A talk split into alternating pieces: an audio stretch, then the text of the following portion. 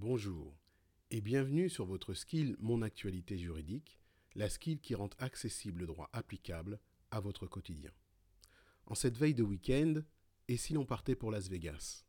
En effet, un arrêt de la Cour de cassation du 1er octobre 2019 nous invite à considérer ce que vaut un mariage célébré à Las Vegas dans une affaire particulière. La situation visée par cette décision était la suivante. Un couple se marie en juin 1995. En octobre 2009 et en janvier 2010, les époux déposent tous les deux une requête en divorce. Entre-temps, l'époux affirme avoir découvert que son épouse s'était mariée à Las Vegas en avril 1989. En conséquence, en avril 2012, il assigne son épouse en nullité de leur mariage. Avant de poursuivre, demandons-nous quelle est la différence entre un divorce et l'annulation d'un mariage eh bien la voici. Le divorce dissout le mariage. Il est inscrit en marge de l'acte de naissance des époux et l'acte de mariage. En raison des années de mariage et de la disparité des revenus entre les époux, un époux divorcé peut demander le paiement d'une prestation compensatoire à l'autre. En revanche, en cas d'annulation du mariage, le mariage est censé n'avoir jamais existé. C'est ce que l'on appelle l'effet rétroactif de l'annulation du mariage. Cela signifie que les droits acquis pendant le mariage disparaissent, et donc un époux dont le mariage a été annulé ne peut solliciter une prestation compensatoire.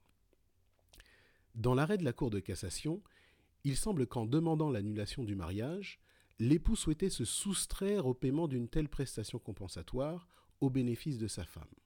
Pour l'anecdote, notons que la décision indique que cet époux exerce la profession d'avocat. On comprend donc qu'il savait parfaitement ce qu'il faisait. Quelle a été la décision de la Cour de cassation? A-t-elle fait droit à la demande d'annulation du mariage? Eh bien, la Cour de cassation a jugé que lors du mariage à Las Vegas en 1981, il n'y avait pas eu d'échange de consentement, et donc pas de mariage, et ce pour plusieurs raisons.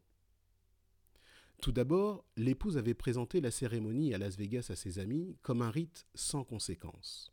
Ensuite, le voyage à Las Vegas n'avait pas eu pour but le mariage puisque les bans n'avaient pas été publiés préalablement à ce mariage. De même, le, couple qui s'est marié à Las Vegas n'avait entrepris aucune démarche en vue de la transcription du mariage sur l'état civil français à leur retour. Enfin, le mariage n'avait pas conféré le statut d'enfant légitime à l'enfant qui était né après cette cérémonie, puisque les parents l'avaient tous deux reconnu sans faire état du mariage. En conséquence, puisqu'il n'y avait pas eu échange de consentement, il n'y avait pas eu mariage au sens de la loi, et donc il ne pouvait y avoir, dans ce cas précis, de motifs pour demander l'annulation du mariage célébré en 1995.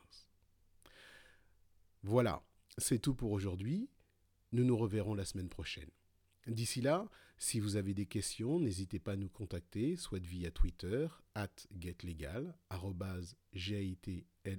g a l ou bien via la messagerie de votre compte GetLegal. Enfin, si vous pensez que ce flash briefing peut intéresser un ou une de vos amis, faites-le lui connaître. À très bientôt.